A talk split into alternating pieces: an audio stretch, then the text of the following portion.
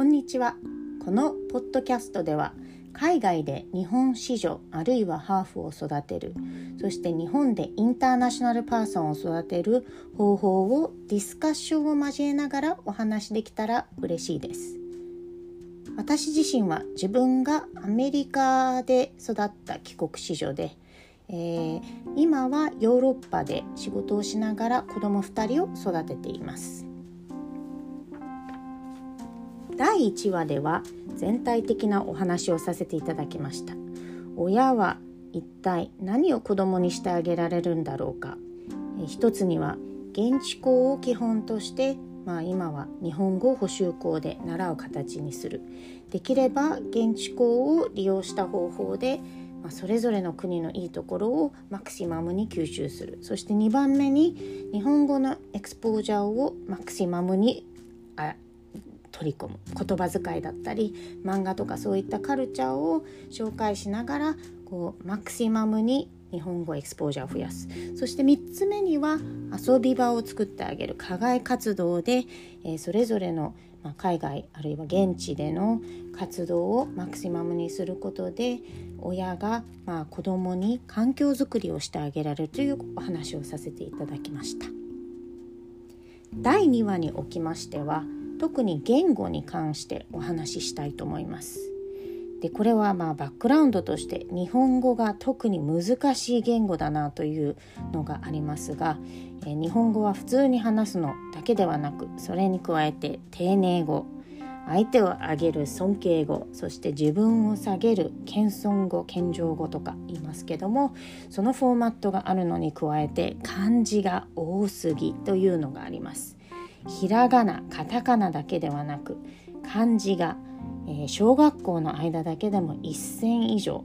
そして高校上がるまでの常用漢字で2136文字もあります。でこれ、えー、文字数として、まあ、1万以上の文字があって大漢和辞典なんかを見ると5万字あるっていうでこの漢字を習ってる間にですね、えー、こんなことに時間をさほど追求費やすのではなくプログラミングとかロジックとかもっとプラクティカルなことを学んでた方がいいんじゃんっていうぐらい、まあ、我々みたいに海外に住んでうちの子供みたいに週1回12時間国語を補習校でやるだけの人にとっては漢字を毎週毎週8から10時追加して習っていかなければいけないでそれを習った分がもうどんどん抜けていくわけですけどもどうやって保持していくんだっていうところを考えると本当にいろいろ思うところがあるわけですけども、まあ、今回はこういった、まあえー、文句を言う回ではなく、えー、こんなバックグラウンドがある中プラクティカルに言語特に日本語を交えた言語を習得するのには何ができるんだろうかというところをちょっとまとめてみました。一つには、えー教科書を大きな声で読むという点なんですけどもこれは私の昔の経験ですね。私はアメリカに、え小学校6年の3学期から行ったんですけどもその時にやった方法で、えー、次の日の準備をするのに教科書をとにかく大きな声で読んでいくと次の日こう会話するのにも、あとはですね書くのとかも読むわけなんでであの授業を吸収するのに関してもかなり、えー、レベルが違ってきたな吸収力は違ってきたなというのがあります。でこれは別に教科書じゃなくてもですね漫画でも何でもいいんですけども教科書がいい理由は、えー、多分なんですけど子どもの年齢に合った、まあ、集中力が切れない限りの、えー、本が集まって、まあ、お話が集まってるということで特に国語の教科書なんかおすすめです。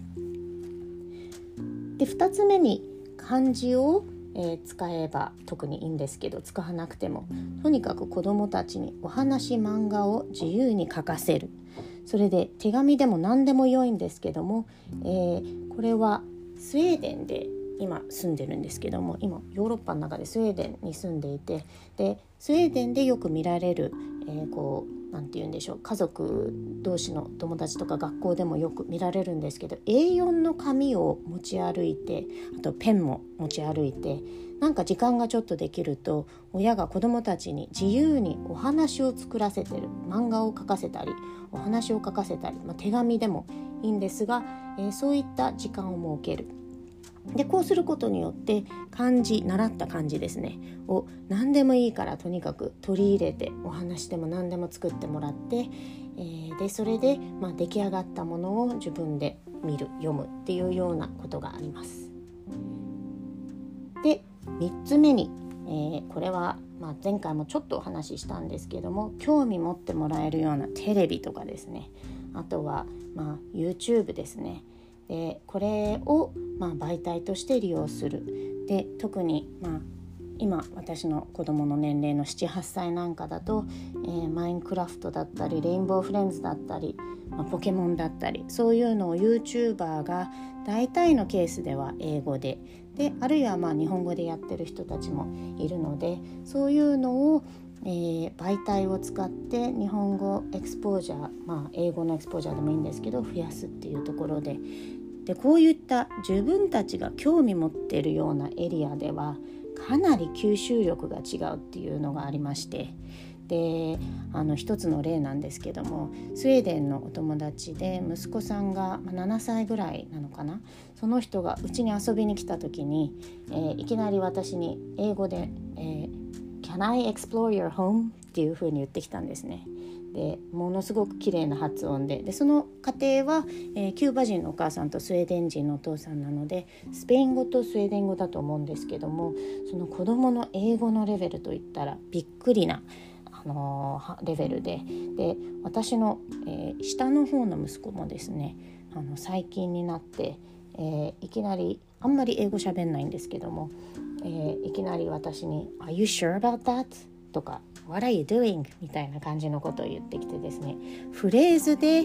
ー、新しい言語をそのまま習得してしまうみたいなでこれもマインクラフト見たんだろうなっていうような家づくりをしたりするような、えー、ゲームなのでそこからまあ、出てきた言葉なんだろうなとか思うような、えー、でもびっくりなレベルの、まあ、フレーズですね。をどんどん使ってくる。でこれはもちろんそのテレビとか YouTube 夢中になってしまうっていう可能性があるので時間制限をつけたりできるだけ言葉を多く発する YouTube ですね。そういうのを見せるようにしています。